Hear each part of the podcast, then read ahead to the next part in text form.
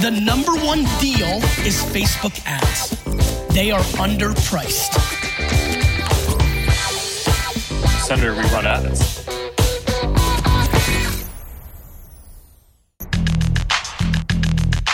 Bienvenue dans No Pay No Play, le podcast qui résume vite et bien tout ce que vous devez savoir si vous utilisez la publicité méta pour développer votre business. Je m'appelle Joseph Dogno, je suis consultant et formateur spécialisé en Facebook Ads depuis 2016. J'ai un blog qui s'appelle Neomedia, une newsletter gratuite sur les Facebook Ads et je vous retrouve toutes les semaines dans ce podcast pour vous aider à bien comprendre et à mieux utiliser l'outil publicitaire de Facebook et d'Instagram. Dans cet épisode, je vais vous parler de l'actualité de la publicité méta et en fait, je vais vous parler plus particulièrement d'une actualité qui concerne Meta de manière générale et pas trop la publicité, mais c'est une actualité, euh, c'est une news importante qui méritait que je m'arrête dessus pendant cet épisode. Si vous venez découvrir No Pay No Play, pensez à vous abonner sur votre appli de podcast de choix pour ne pas manquer les prochains épisodes.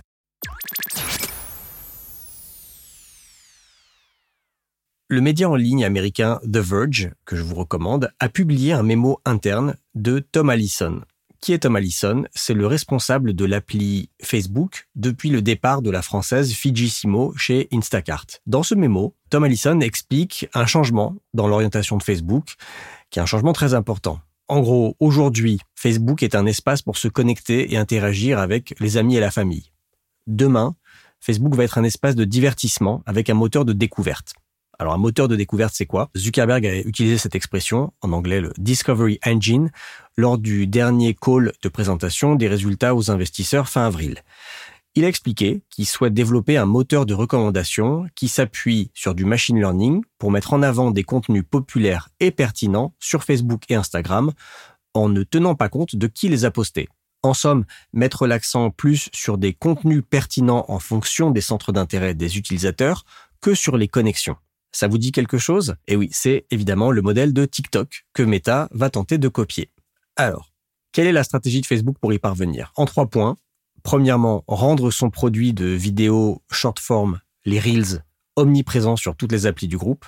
Deuxièmement, investir massivement dans l'intelligence artificielle pour essayer d'imiter la puissance de la page For You sur TikTok. Troisièmement, encourager les utilisateurs à partager les Reels et autres publications via les applis de messagerie. Dans le mémo donc qu'on découvre dans The Verge, Tom Allison explique comment fonctionnera la future app de Facebook. En gros, l'onglet principal affichera un mélange de stories et de reels en premier, puis des publications recommandées par son moteur de découverte, des publications qui proviendront à la fois de Facebook et d'Instagram. Il explique que ce sera une expérience plus visuelle et axée sur la vidéo, avec une incitation très claire à partager des posts à des proches via un des outils de messagerie, que ce soit Messenger, la messagerie Instagram ou WhatsApp. Alors pourquoi ce changement et pourquoi aujourd'hui? Ben Parce que le succès de TikTok montre que le niveau d'engagement est plus élevé avec des vidéos virales créées par des étrangers qu'avec des publications qui proviennent de nos amis et de notre famille. Casey Newton, qui est un analyste euh, de la Silicon Valley que j'aime beaucoup, a analysé ce mémo et ses implications. Il explique que c'est un challenge aussi important pour euh, Meta que le passage du desktop au mobile vers les années 2010, puis l'accent qui a été mis par Instagram sur les stories en 2015-2016 quand les interactions avec les posts sur le fil d'actualité ont commencé à ralentir, alors qu'à l'époque, Snapchat explosait avec son format Stories. On connaît l'histoire. Instagram a copié les stories, a stoppé net la croissance de Snapchat et du coup a, pu renouveler son produit. Sauf que ce qui change, c'est que cette fois, Meta est sur deux gros fronts à la fois. D'un côté, il y a le pivot vers le métaverse, qui nécessite de créer un écosystème connecté de hardware et de software autour de la réalité virtuelle et de la réalité augmentée. Et donc maintenant, ce deuxième pivot, ce pivot Discovery Engine, où les contenus partagés par nos proches vont être progressivement remplacés par des contenus proposés par des algorithmes. Concernant le métaverse, Meta est clairement en position de force, parce que l'entreprise a racheté les casques Oculus il y a déjà pas mal de temps, a eu le temps de les améliorer, et aurait vendu 15 millions de son casque Quest 2 à ce jour. Par ailleurs, Meta s'est positionné assez tôt sur le métaverse, en tout cas parmi les premiers, et se donne les moyens d'y arriver. Vous vous rappelez, si vous écoutez ce podcast, que les sommes investies se comptent en dizaines de milliards de dollars. En revanche, sur le deuxième pivot de la découverte de contenu, la Meta est plutôt en, position défensive parce qu'elle essaye d'imiter TikTok.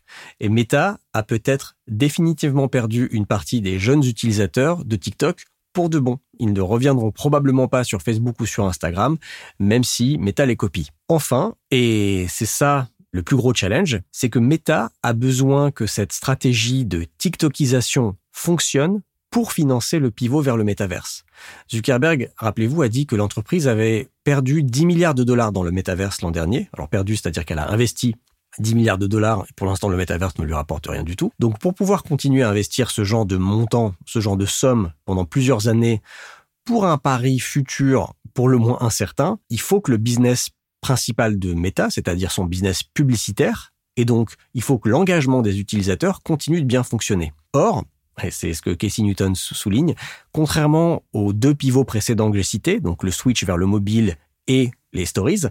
Cette fois, l'environnement est un peu moins favorable. À l'époque, euh, Meta était roi du monde et croissait très rapidement. En 2022, alors même si euh, en 2021, Meta a fait des records en termes de chiffre d'affaires et de profit, bah depuis début 2022, la croissance s'est ralentie que ce soit la croissance du nombre d'utilisateurs ou la croissance du chiffre d'affaires ou la croissance des bénéfices. Il y a des problèmes de performance et de tracking liés à iOS 14.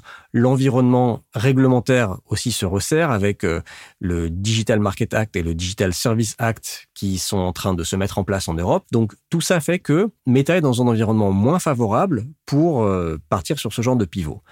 Est-ce que ça marchera? Le futur nous le dira. En tout cas, par le passé, Zuckerberg avait plutôt eu du flair et pour l'instant, tous les pivots qui ont été faits, où à l'époque des gens avaient peur, des analystes critiquaient l'entreprise, tout a très bien fonctionné. Meta est au top aujourd'hui par rapport à, à, il y a quelques années.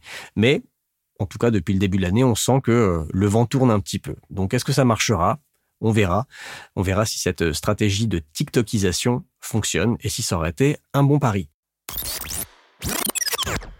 Voilà, c'est tout pour aujourd'hui. J'ai pas de questions d'auditeurs. Si vous voulez garder le contact, vous pouvez vous abonner à la newsletter de No Pay No Play. C'est gratuit. neomedia.io slash newsletter. Vous recevrez deux mails par mois chaque fois que j'ai une actualité à vous communiquer ou un nouvel article. Merci de votre attention et je vous dis à la semaine prochaine dans No Pay No Play. The number one deal is Facebook ads. They are underpriced. Senator, we run ads.